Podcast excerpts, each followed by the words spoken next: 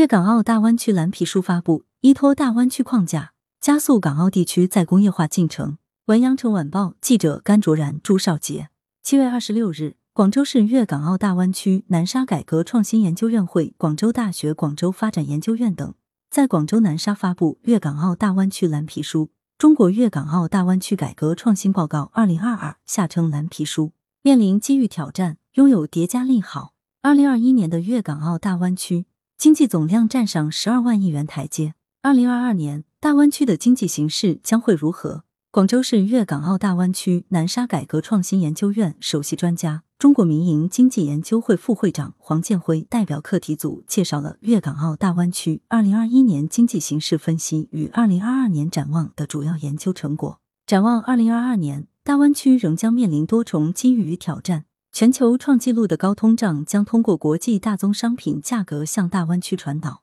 造成输入型通胀压力，制约消费需求，并对大湾区企业构成盈利冲击。就业压力增加、居民收入下降与老龄化加剧都将成为消费增长的不利因素。蓝皮书预计，消费可能成为二零二二年拖累我国及粤港澳大湾区经济增长的重要因素之一。在投资方面，蓝皮书认为。大湾区若能在基建投资领域超前发力，将有助于托底经济，同时推动制造业投资继续向高技术转型。与此同时，房地产开发投资大概率将继续回落，预计投资对于经济增长的拉动作用将好于消费。蓝皮书表示，整体看，二零二二年粤港澳大湾区虽然面临着复杂多变的内外部环境，但大湾区地处我国南方内外循环交汇点。拥有完备的产业体系、较强的创新实力和良好的营商环境，拥有双区和横琴、前海两个合作区建设等国家重大发展战略的叠加利好，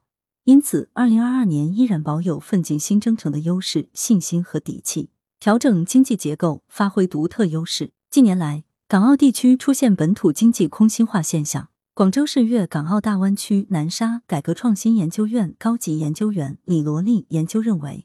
未来，香港、澳门都将迎来新一轮的再工业化升级。蓝皮书指出，港澳地区由于将轻工业转移至内地，又错失发展信息产业的良机，存在产业空心化问题。一些曾经被隐藏的深层次经济问题和矛盾开始浮出水面，主要包括制造业萎缩、产业单一化，严重窒碍经济转型。李罗丽表示，香港、澳门作为开放的小型经济体，对外部经济环境具有极高的依赖性。近年来，受新冠肺炎疫情影响，进入港澳的游客数量呈断崖式下跌，经济显著收缩。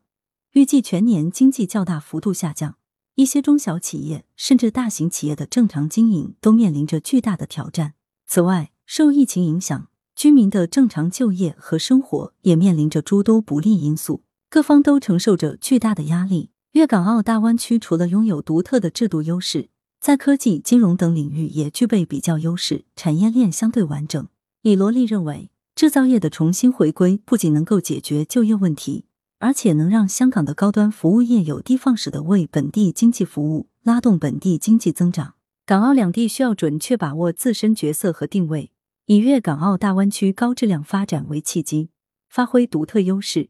在大湾区框架下加速港澳地区再工业化进程。调整港澳经济结构，带动经济适度多元发展。来源：羊城晚报羊城派，责编：黎存根。